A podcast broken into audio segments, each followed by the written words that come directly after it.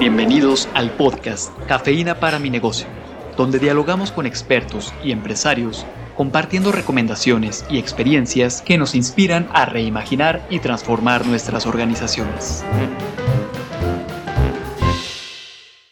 Hemos estado escuchando, Rafa, en las últimas semanas todo este tema de la inteligencia artificial, si la van a gobernar con algunas leyes, si es tan dañina para la humanidad y para las organizaciones. Y aún así, bueno, me parece que el tema de la tecnología, incluido ahí la inteligencia artificial, es todo un reto para nuestros emprendedores, micro, pequeños y medianos empresarios que nos escuchan. Sobre todo cuando todo parece que se mueve demasiado rápido y no hay suficiente velocidad para alcanzarlo. Y una vez más, para hablar del tema de los retos que le implica a los micro y pequeños empresarios y empresarias, está Pepe de la Cerda con nosotros. Bienvenido una vez más. Gracias por acompañarnos. y bueno, un tema que creo no solo necesario, sino que vale la pena hablarlo por lo rico que, es y por los movimientos tan actuales. Ahorita hablaba de la inteligencia artificial, Carla, pero a ver, la tecnología no es algo de ahora, sino que todo el tiempo se está incorporando la tecnología y sí se vuelve un factor clave en el desarrollo, en el crecimiento y en la diferenciación de las micro y pequeñas empresas. Sí, muy bien. Pues lo platicamos, claro. Rafa y Carla. Bueno, la pregunta sería, ¿qué tanto deben de invertir en tiempo, en recursos, etcétera, las empresas en materia tecnológica? Depende de la industria. Esa sería la primera respuesta. Porque si tú estás tratando de competir en una industria tecnológica, como las empresas pequeñas que están en el Parque Tecnológico del ITESO, eh, no tienes alternativa. Tienes que competir con las mismas tecnologías que otros empresarios en el medio es decir, altamente tecnológicas. Pero si tú estás, por ejemplo, en industrias de tipo manufactura y comerciales, entonces ahí eh, hay discernimiento. Tienes que, que, pensar que factores tecnológicos son indispensables para tu modelo de negocio, para tu modus operandi, etc. Que verdaderamente impulsen factores claves como los que estamos, estuvimos hablando en este tema del crecimiento. Uno de ellos, ¿Es la tecnología un impulsor de crecimiento para tu empresa? Usualmente es una pregunta muy difícil para los empresarios, pero hay que discernirlo, hay que investigarlo. Porque ahí entraría justo la pregunta de cuándo invierto y en qué tipo de tecnología invierto. Exactamente. Porque parecía que, que el abanico es enorme. Totalmente, totalmente. Ahorita, por ejemplo, está una fiebre de aplicaciones de inteligencia artificial por todo el mundo, ¿verdad? Por todos lados. No sé si ustedes usan Twitter. Sí. sí. Pero, por ejemplo, yo eh, abrí algunas aplicaciones de inteligencia artificial para hacer miles de cosas, desde eh, hacer una carta hasta crear un sitio web, hasta un buscador personal más inteligente, más adaptado a tus necesidades, etc. Claro. Bueno, y, alguna, y el, el, famoso chat GPT. GPT. Sí. O sea, le, le he estado dándole ahí a los prompts o a las órdenes para buscar las preguntas y las peticiones para buscar información, etcétera. Y en mi caso personal, es, es, una cosa personal totalmente, no ha subido mi productividad. No, ha subido para nada mi productividad, no me ha hecho más... Más productivo. Más productivo en absoluto. Y bueno, ese riesgo corre en las empresas. Si se acuerdan, en la década de los noventas eh, estaba la fiebre de que tendrías que tener un, sistema integrado de administración. De información. De información para, que les llamaban ERP, e ¿verdad? Sí. Y luego vino, vinieron los CRM, el mismo concepto pero aplicable al, al, mercado y a la clientela. Y desde luego necesitabas un sitio web. Era así como la entrada al mundo de la tecnología informática en esta, en esta modernidad. Pero ahora, con tantas aplicaciones de inteligencia artificial, eh, la, la, opción no es si RP o no, o si CRM o no. Son muchas las opciones que tienes que indagar para pensar en qué tienes que hacer el catch-up. Catch-up significa alcance, alcance tecnológico. Y en ese sentido, Pepe, con lo que te escucho, me hiciste recordar que aunque un ERP o un CRM que es el de el CRM que le llamamos en español, pues hay empresas que ni lo tienen y estamos en el 2023. Sí. Porque no ha llegado ese momento, habilidad, entendimiento de para qué y cómo y las que lo tienen ni siquiera identifico que lo aprovechen con toda la información que un sistema de esa naturaleza puede generar para tomar decisiones. Sí, y ese es todo un reto. Totalmente, pero no podemos decir que no haya quienes no han aprovechado Ah, claro. el desarrollo tecnológico. Y bueno, por lo menos las investigaciones y papers en proceso que, que yo he leído en PyME y digitalización y inteligencia artificial dicen, más o menos concluyen lo siguiente, la mayoría no lo asimila y ni, y- y ni representa un cambio de paradigma de ningún tipo. Al contrario, les revuelve más eh, las incógnitas y las preguntas y las dudas. Pero para quienes son capaces de aprovechar los avances tecnológicos, sí hay evidencias empíricas importantes que los hacen subir a otro nivel de competencia. En este sentido, también creo que plantea varios escenarios, ¿no? Donde una empresa, a la mejor que opera de manera tradicional, no ha podido, por la complejidad que lo que implica, por lo acostumbrado que está a realizar sus procesos de la manera en que los realiza, y que si bien este puede ser un factor que permita aumentar su competitividad, también ha sido un factor que ha permitido a otros nuevos, de manera mucho más fácil, entre comillas voy a decirlo así, entrar Llegar- a competir llegar- llegar con a empresas que, que llevan 10 años en el mercado Claro.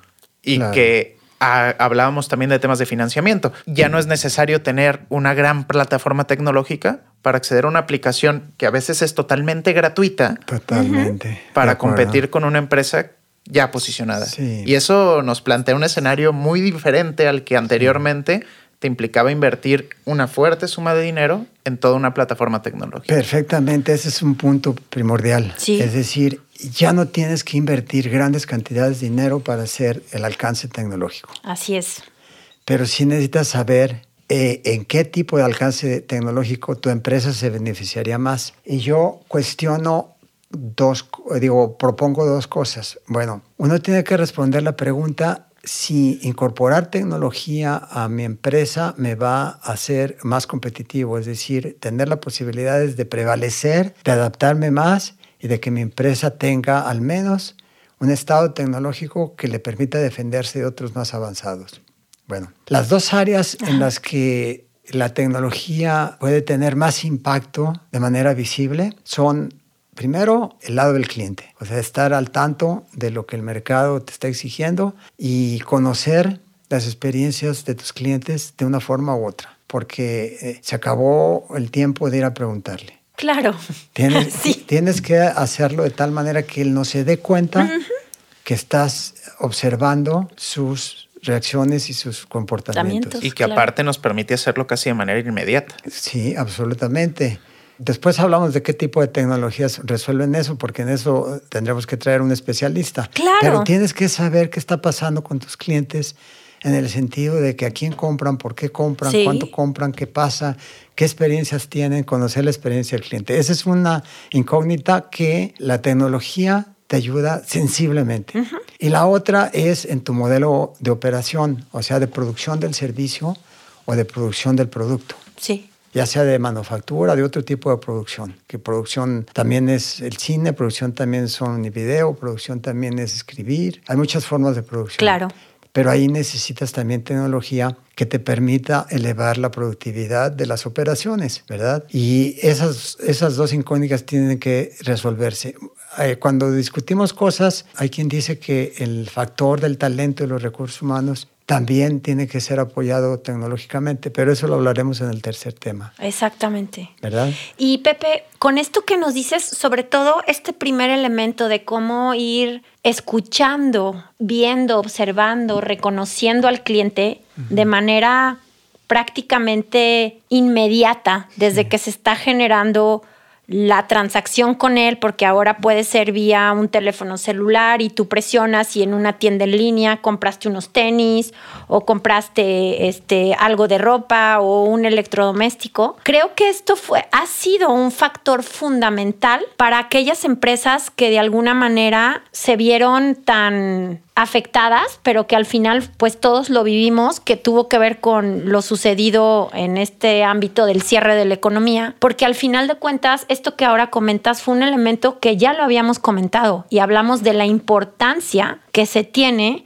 el poder conocer quién es el cliente, dónde está el cliente, cuáles son sus preferencias, cuánto compra, qué compra, con qué frecuencia, eh, cuál es su estilo de vida, que esto nos permita organizar una información a través de un sistema informático para entonces poder enfrentar también estos retos del crecimiento y del aprovechamiento de la tecnología, porque van de la mano. Correcto. Correcto, ese es el, es el punto número uno, que la tecnología te ayude a entender el cliente y a responder todas esas preguntas que acabas de mencionar, Carla. En esto que ponías hace unos momentos sobre el que tienen la tecnología, pero qué tanto le estoy aprovechando, qué tanto sí, qué tanto no, es a ver, ya no necesariamente ahorita la cuestión es de acceso a la tecnología, ni por tema financiero, ni por tema de, de, posición empresarial o de la organización. Sigue siendo financiero en parte porque tienes que invertirle un poquito más al, al CRM, por ejemplo, si quieres hacer analítica de clientes, ya muchos CRM lo tienen integrado. Ok. Y en este sentido, me iría como una pregunta adicional, que sería, una vez brincando ese, ese pasito de ya tengo la tecnología, pareciera que no es suficiente contar con la tecnología. Exactamente. Y a lo mejor ese es el, el parteaguas de la empresa que logra hacer que la tecnología impacte en la competitividad de la misma y la que no. Exactamente, exactamente. Ahora, es, es cierto, las estadísticas indican que muchas aplicaciones tecnológicas en las cuales se invierte no tienen eh, el, el, beneficio esperado no tienen el rendimiento esperado. Y entonces se, mal, malutilizan o quedan simple, sencillamente esperando un milagro. Pero primero hay que tener la tecnología, ¿estamos de acuerdo? Porque si no tienes la tecnología te la pasas imaginando cosas. Entonces, eh, lo que yo he visto es que los casos mm, en que he visto rendimientos importantes del, del saber tecnológico es aquellos que han resuelto problemas en el lado del mercado, es decir, del lado del cliente, desconocía qué quería el cliente antes de yo instalar este tipo de tecnología artificial. Una de ellas, ¿cuál es?